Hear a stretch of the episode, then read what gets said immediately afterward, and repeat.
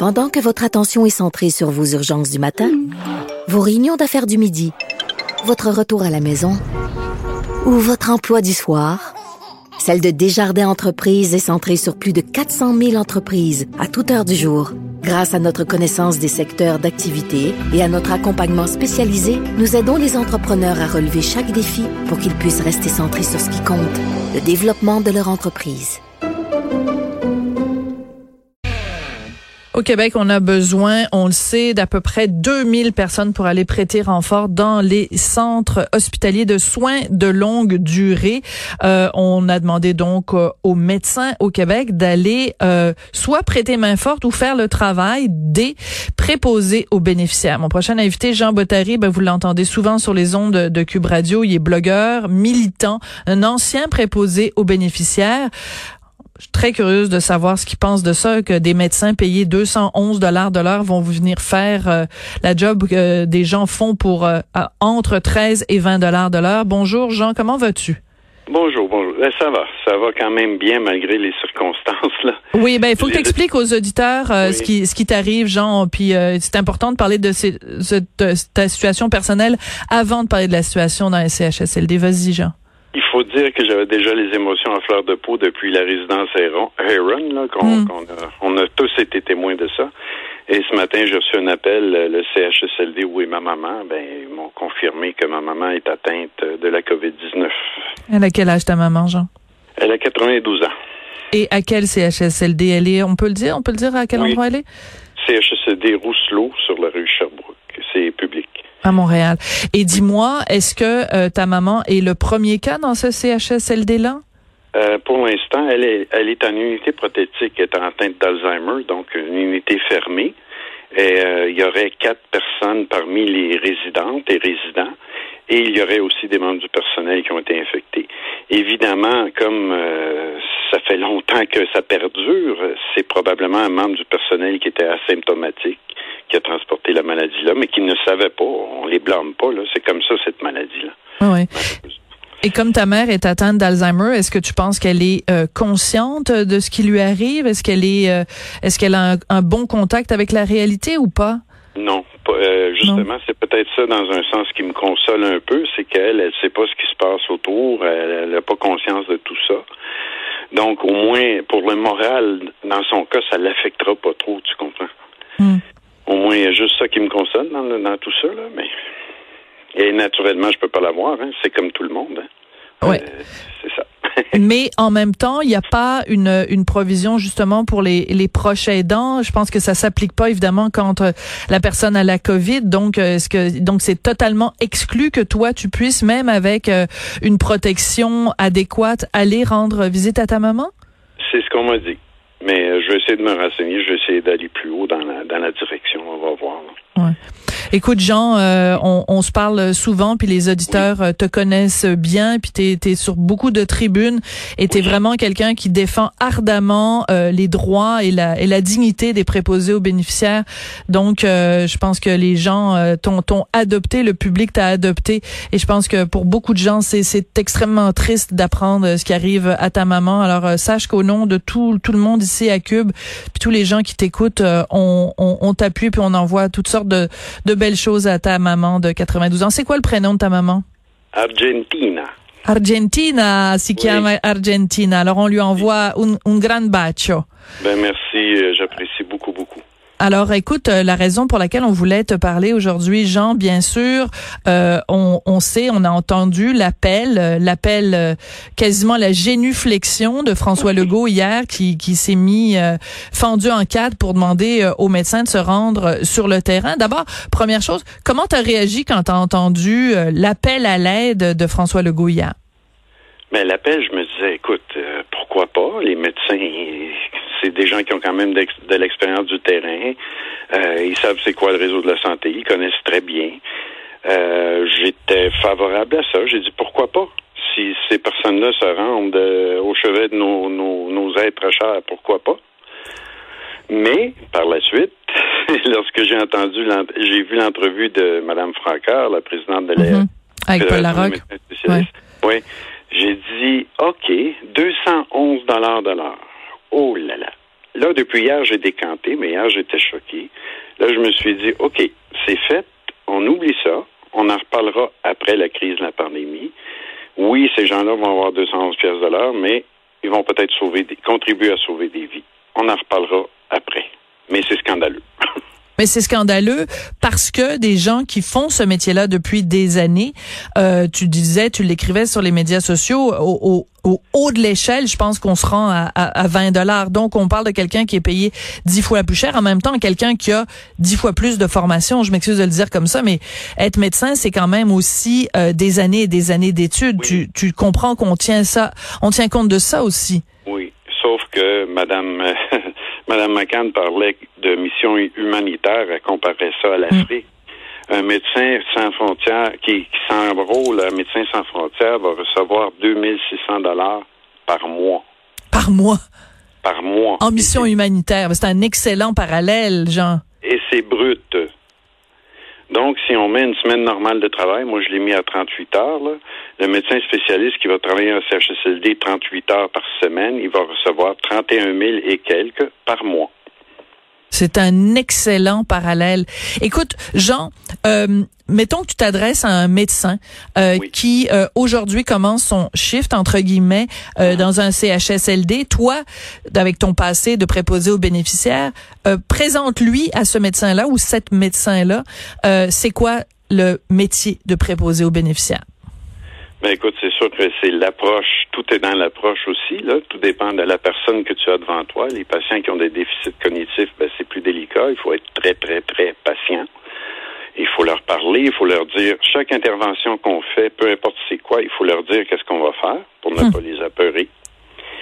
Et euh, évidemment, en partant, le, exemple, s'ils sont là de jour, ben en partant, normalement, là, je te dis, dans des circonstances normales, on va les lever, au fauteuil roulant ou au fauteuil gériatrique, peu importe, pour euh, les préparer pour le déjeuner.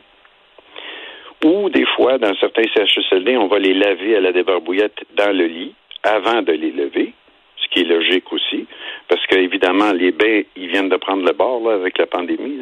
C'était un par semaine, euh, pas tout le temps, mais euh, mm. ça devait être un par semaine. Là, on oublie ça, les bains. Et c'est c'est comme ça. Écoute, là, c'est pas c'est pas la fin du monde, mais il faut quand même les laver un peu. Excuse-moi de rentrer dans les détails, mais quand tu euh, lèves cette personne euh, euh, âgée ou personne malade le matin, il y a bien des chances qu'elle se soit souillée pendant la nuit. Là, je me suis de rentrer dans les détails, mais c'est ça qui attend les médecins là sur le terrain. Là, non, mais il faut être concret, Jean. Là, c'est c'est ça là. La réalité, c'est ça là. Oui, parce que souvent, euh, le personnel de nuit est débordé, encore plus ces temps-ci. Donc, la personne, c'est quasiment évident qu'elle va être souillée. Elle, elle, peut être dans ses selles, son urine, tout ça. Hmm. Elle porte une culotte d'incontinence. Donc, il faut enlever cette culotte-là, évidemment. Il faut la laver. Il faut lui appliquer de la crème pour pas qu'il fasse des plaies de lit, ainsi de suite. Après, on peut penser à les laver. Oui, tu as raison. Je m'excuse. J'ai passé par-dessus. Et ensuite, mais ben là, t'en as, t'en as normalement là. Toi, quand, mettons, t'es sur le plancher, t'as combien de personnes à qui tu dois faire ça, les lever, euh, les, euh, les, les laver à la débarbouillette et les, les installer dans leur chaise. T'en, t'en as combien par euh, par plancher, par étage? Ben écoute, chaque préposé, logiquement, dans le réseau présent, pas présentement, avant la pandémie, il y en a qui en avaient 8 à 10 là, à faire comme ça. Et euh, faut aussi spécifier que certains patients, on peut pas les lever à bras, comme on dit en bon français. Là. Ça va prendre un lève-personne. Et logiquement aussi, encore une fois, en temps normal, il faut être deux pour lever une personne avec le lève-personne, qui est un levier hydraulique. Là. Mm-hmm. Et c'est ça, faudrait être deux. Mais euh, écoute, des fois on saute par-dessus parce qu'on n'a pas le temps d'attendre après l'autre préposé, parce que l'autre préposé est débordé aussi. Hmm. Je sais que euh, au fil des ans, tu as eu une relation euh, très chaotique avec euh, l'ancien ministre de la Santé, euh, Gaétan Barrette. Quand tu as vu hier que Gaétan Barrette disait oui, oui, moi je vais y aller, est-ce que tu l'imagines, Gaétan Barrette, rentrer dans un CHSLD et commencer à passer à la débarbouillette une dame de 82 ans qui se, se serait souillée pendant la nuit? Écoute, je l'imagine pas, mais écoute, je l'ai vu ce matin en entrevue, là. Puis honnêtement, euh, ça m'a vraiment agréablement surpris. Il a dit, euh, on lui a posé la question, Serge Potier TVA lui a posé la question, allez-vous être payé? Là, il dit, moi, en tant que membre de la FMSQ, je ne suis plus membre, étant donné qu'il ne pratique plus. C'est un radiologiste de profession. Mm-hmm. Et il a dit qu'il ne se recevrait pas cette rémunération-là, le 211 Il dit, si jamais je suis payé, j'ai déjà choisi une fondation à laquelle je vais faire don de mes euh, de ma rémunération. Hmm. Ça, j'ai trouvé ça admirable.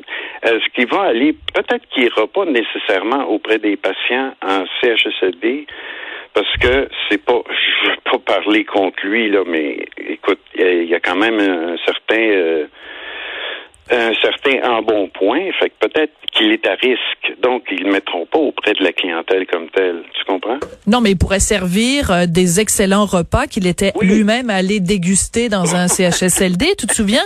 Quand il nous avait fait Alors, il pourrait peut-être prendre des plateaux et aller porter ces excellents repas euh, aux différentes personnes. Hein? Ce serait quand même un drôle de retour de situation.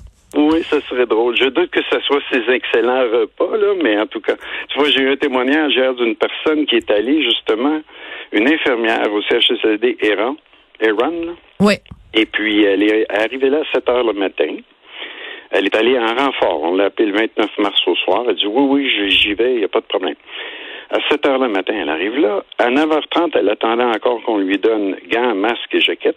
Personne ne savait où c'était. Puis bon, il y a oui, il attendait de l'équipement. Bon, peu importe. À 9h30, elle a commencé, puis là, elle a vu que les patients avaient euh, un œuf cuit dur et euh, de, du cantalou dans leur, dans leur assiette, mais le cantalou a dit l'œuf était noir et le cantalou, euh, s'il pouvait marcher, il l'aurait fait.